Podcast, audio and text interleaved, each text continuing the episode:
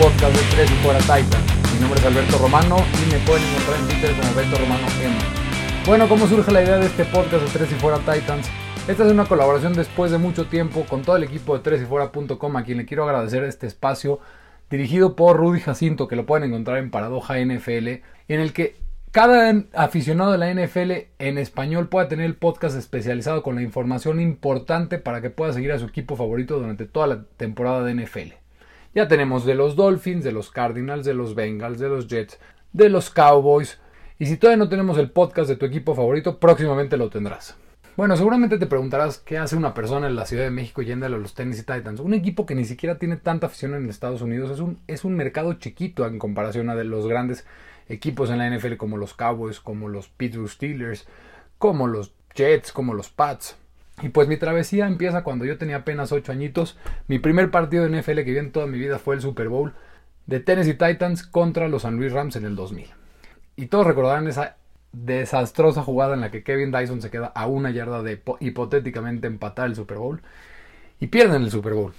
Y yo de niño chiquito digo, seguramente nadie les va a querer ir porque es un equipo nuevo, pierden el Super Bowl a una yarda. Me dieron un poco de penita y dije, yo los voy a apoyar porque necesitan aficionados nuevos que los apoyen. Y aquí me tienen después de 20 años siendo un ferviente aficionado de los Titans. Me encanta hablar de los Titans, soy muy aficionado, pero soy muy crítico y es lo que van a tener en este podcast. Les prometo que va a ser un podcast objetivo sobre los Titans en el que se apreciarán las cosas buenas, pero también se criticarán las cosas malas. ¿Qué temas vamos a tratar hoy? La infame y desesperante situación que están viviendo los Titans con Big Beasley, las batallas de Training Camp, quién creo que son los contendientes y quién creo que va a ganar esa misma batalla. Y para finalizar, noticias al día del Training Camp de nuestros Titanes de Tennessee. Para comenzar, un poquito de contexto con lo que está pasando con el tema Big Beasley. En marzo, Big Beasley firma con los Tennessee Titans un contrato por 9.5 millones de dólares por un año. Una de las flamantes contrataciones de los Titans, muy necesarias en la posición porque el cuerpo de rushers de los Titans, la verdad, es bastante precario. Nos vamos hasta el 28 de julio, el día en el que los Titans empiezan el training camp. Ese mismo día, Big Beasley no se reporta al campamento.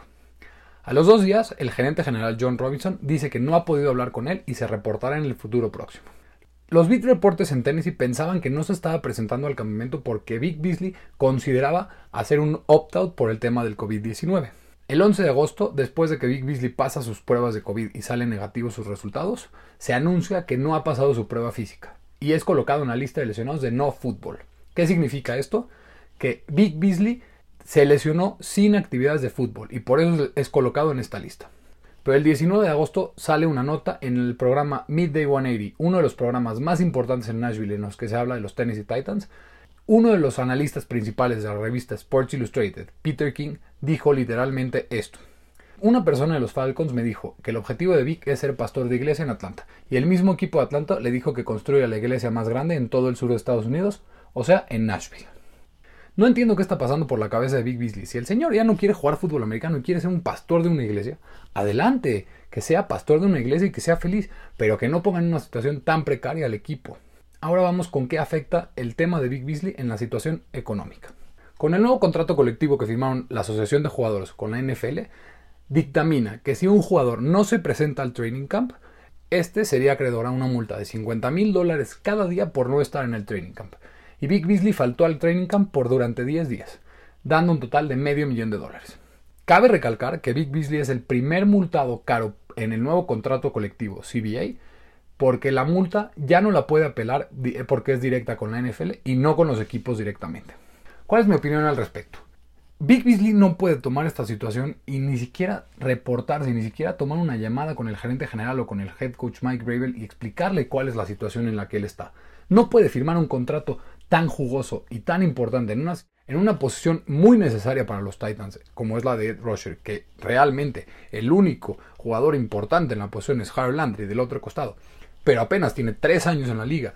Ha dado flashes de que puede ser un gran jugador, pero detrás de él, ¿quiénes son los mejores rushers del equipo? Es Kamale y Correa, un jugador que debería ser rotación, no debería ser titular.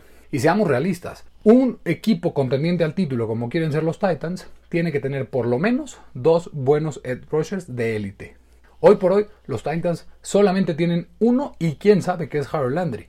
Esperaban que Big Beasley sea el complemento ideal para él y que su veteranía y su posibilidad de que esté siguiendo teniendo ese crecimiento que mostró en Atlanta durante sus primeros dos años, den un muy buen año en el que los Titans están all in y son contendientes al Super Bowl. Es una situación muy complicada para los Titans en la que está poniendo en riesgo a todo el equipo y él, si ya no quiere jugar fútbol americano, pues que no juegue fútbol americano, no pasa nada. Pero las cosas tienen que estar claras. El jugador sigue en el training camp, está lesionado, quién sabe cuándo va a estar, va a estar sano y esperemos que sea pronto, que esté enfocado este año, aunque sea con los Titans, que le ayude al equipo y que tenga un buen rendimiento durante la temporada. Ahora vamos con el segundo tema del día, las batallas por los puestos en el training camp.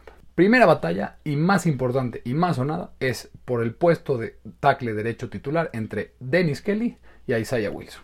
¿Quiénes son los contendientes? Dennis Kelly, quien firmó una extensión por 3 años y 21 millones de dólares durante este offseason, en la que durante los últimos dos años ha sido el swing tackle, el sexto hombre en la línea, en la que ha cumplido su rol bastante, bastante, bastante bien. Cuando ha tenido que jugar, ha dado lo que necesita el equipo, darle estabilidad a la línea y que no por una lesión se caiga por completa la línea ofensiva. Y ahora con la salida de Jack Conklin debe de estar fortalecidísima ese lado derecho por los tackles. El segundo contendiente, la primera selección de este año, Isaiah Wilson. Realmente Dennis Kelly tiene ventaja amplísima sobre Isaiah Wilson. ¿Por qué? Isaiah Wilson no empezó el training camp a tiempo porque fue puesto en la lista de COVID debido a que tal vez él tuvo COVID o estuvo en contacto con una persona que fue diagnosticada con el, con el virus. Isaiah Wilson tomó una decisión muy mala durante este fin de semana en la que fue a una fiesta universitaria en la Universidad de TCU. ¿Por qué un jugador de fútbol americano que debe estar concentrado en su training camp, que eres primera selección, que estás peleando por un puesto titular, qué hace en una fiesta universitaria cuando estamos en una situación como la de estos días con una pandemia mundial? ¿Qué estás haciendo, Isaiah? Esperemos que Isaiah no vuelva a tomar estas decisiones tan, tan lamentables y pueda estar concentrado en el equipo. Aparte, no hay preseason, no hay tiempo de aclimatación. La tienen muy difícil los novatos este año, así que por lo mientras, Dennis Kelly será el tackle derecho titular de la línea ofensiva. Segunda batalla de training camp es por el spot de nickel cornerback entre Christian Fulton, segunda selección de este año, y Amani Hooker, quinta selección del año pasado en el draft. Es una batalla bastante cerrada, aunque no lo crean. Amani Hooker es un as en equipos especiales y el año pasado dio una demostración de la posesión de equipos especiales impresionante. Pero Christian Fulton tiene todo el pedigrí del mundo. Fue rankeado como uno de los mejores cornerbacks en man coverage y si no es que el mejor, en mi opinión, el mejor en toda la clase. Y Amani Hooker, aunque lo hizo muy bien en equipos especiales, no es lo mismo tener un puesto titular que ser equipo especial. Así que para mí, la ventaja está con Christian Fulton y creo que él será el cornerback titular a un costado de Adoree Jackson y Malcolm Butler. Tercera batalla es la de defensive end. Entre Jack Crawford, que viene de los Atlanta Falcons como agente libre, que apenas salió de la lista de COVID, el undrafted free agent del año pasado, Isaiah Mack, y la quinta ronda de este año, Larry Murchison. Otra vez una batalla bastante, bastante cerrada. Pero en mi opinión el ganador será Larry Murchison. ¿Por qué? Los Titans quieren reemplazar a Joel Casey con Larry Murchison. ¿Por qué? Larry Murchison tiene muchas similitudes a Jurel Casey. Tuvo producción muy similar a Jurel Casey en la universidad. Tiene un físico muy parecido al Jurel Casey y esperan que pueda reemplazar de alguna forma lo que dejó vacante Jurel, uno de los jugadores más importantes y más exitosos en toda la historia de los Titans. Cuarta batalla es por el cuarto receptor detrás de AJ Brown, Adam Humphries y Corey Davis. Los contendientes son Khalif Raymond y Cameron Batson. Recordamos lo que le hizo Khalif Raymond junto con Ryan Tannehill para sellar la victoria contra los Baltimore Ravens, ese pase precioso de 50 yardas aproximadamente que tuvieron, en el que realmente dieron la estocada final ante los Ravens en los playoffs del año pasado. Y Cameron Batson, su principal habilidad es el regreso de patadas. El año pasado era el que iba a tener esa función, pero se lesionó durante la pretemporada y no jugó en toda la temporada. ¿Quién creo que va a ganar la batalla? Es para mí Khalif Raymond. ¿Por qué? Los beat reporters han hablado miles de maravillas en el training camp sobre Khalif Raymond, que tiene una conexión con Ryan Tannehill bastante, bastante buena. Y Khalif Raymond tiene la habilidad para abrirse en pases largos y hacer pases verticales que abran el campo y necesitan los equipos necesitan jugadas explosivas y Khalif lo podría hacer. Quinta batalla por puesto titular es la de pateador entre Greg Joseph y el undrafted free agent de este año, Tucker McCann. Recordemos el pésimo rendimiento que tuvieron los pateadores durante la temporada pasada. Quizá una de las peores temporadas de pateadores en toda la historia de la NFL. Al principio todos pensaban que Greg Joseph tenía toda la ventaja del mundo debido a su veteranía y que Tucker McCann se había visto mal al principio del campamento. Pero Jim Wyatt, quien hace un conteo de todas las patadas que toman los dos pateadores, tiene ahorita en su conteo no oficial a Joseph con 31 de 37 acertados y a McCann con 32 de 36. Una batalla muy cerrada, de hecho, McCann con mejor porcentaje de acierto. Y el martes 24, el coordinador de equipos especiales, Craig Ockerman, dijo que la batalla entre los dos está muy cerrada. Juzgando los números, tiene toda la razón. Sigo pensando que Greg Joseph será el pateador titular cuando empiece la temporada, pero quién sabe. Tucker está haciendo todo lo necesario para quedarse con el puesto. Para finalizar con el estreno del podcast de Tres y Fuera Titans, vamos con noticias del Training Cup al día de hoy. Hoy, 26 de agosto, no hubo training camp, no hubo práctica, hoy fue día de descanso. Vamos con una de las mejores noticias, es que afortunadamente no ha habido lesiones importantes ni graves en el equipo, pero sí hay varios jugadores importantes que están perdiendo prácticas. Para empezar, Darrington Evans, tercera selección de este año, quien debe ser el complemento de Derrick Henry, y Dane Cruikshank, que es también otro as en equipos especiales, llevan tres sesiones seguidas perdidas. Christian Fulton lleva dos sesiones seguidas perdidas, el que creo que va a ser el nickel cornerback titular de los Titans. Cameron Batson, quien debería ser el regresador de patadas de los Titans, y Karim Orr, quien es un muy buen backup en la secundaria, no ha completado la práctica el martes. Recordemos también, Big Beasley sigue lesionado y no ha podido entrenar.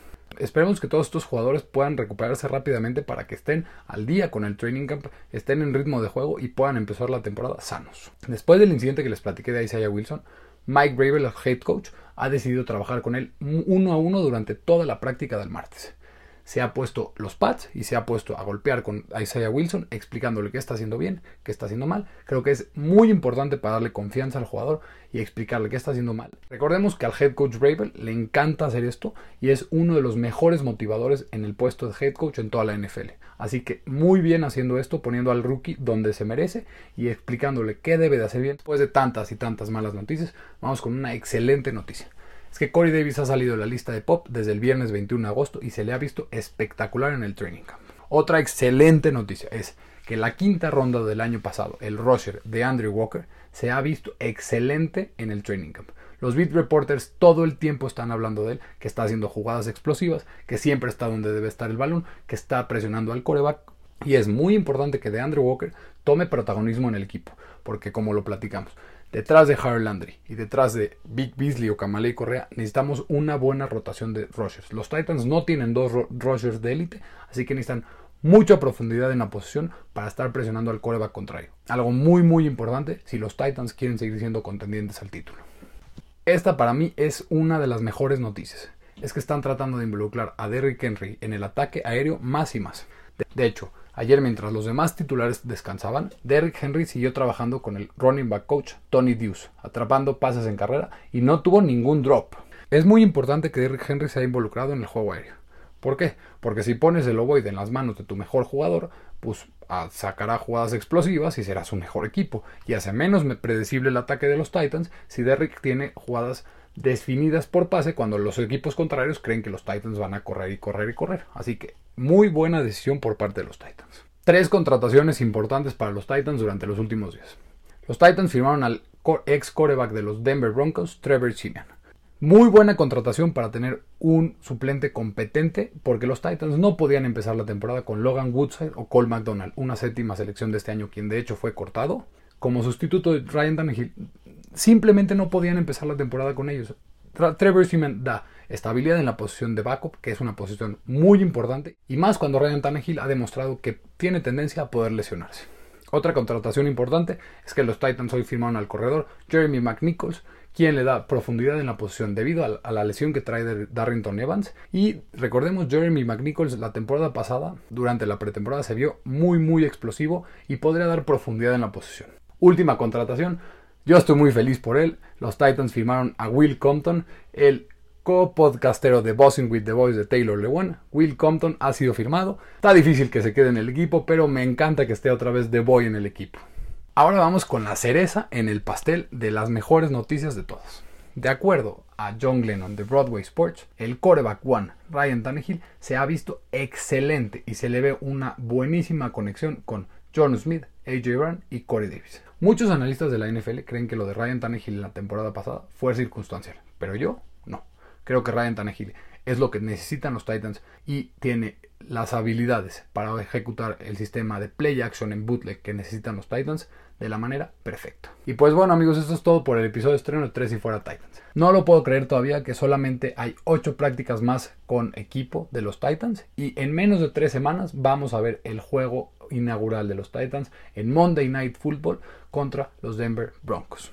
Les pido por favor que compartan este podcast, que lo descarguen, que se suscriban a este podcast, que compartan con sus amigos y que también se suscriban a los demás podcasts de la familia de tres y fuera.com. Les pido me sigan en Twitter para toda la información de los Titans como Beto Romano M y próximamente el handle de Twitter de Tres y Fuera Titans. Les recuerdo, mi nombre es Alberto Romano, Titan Up, nos estamos viendo, bye.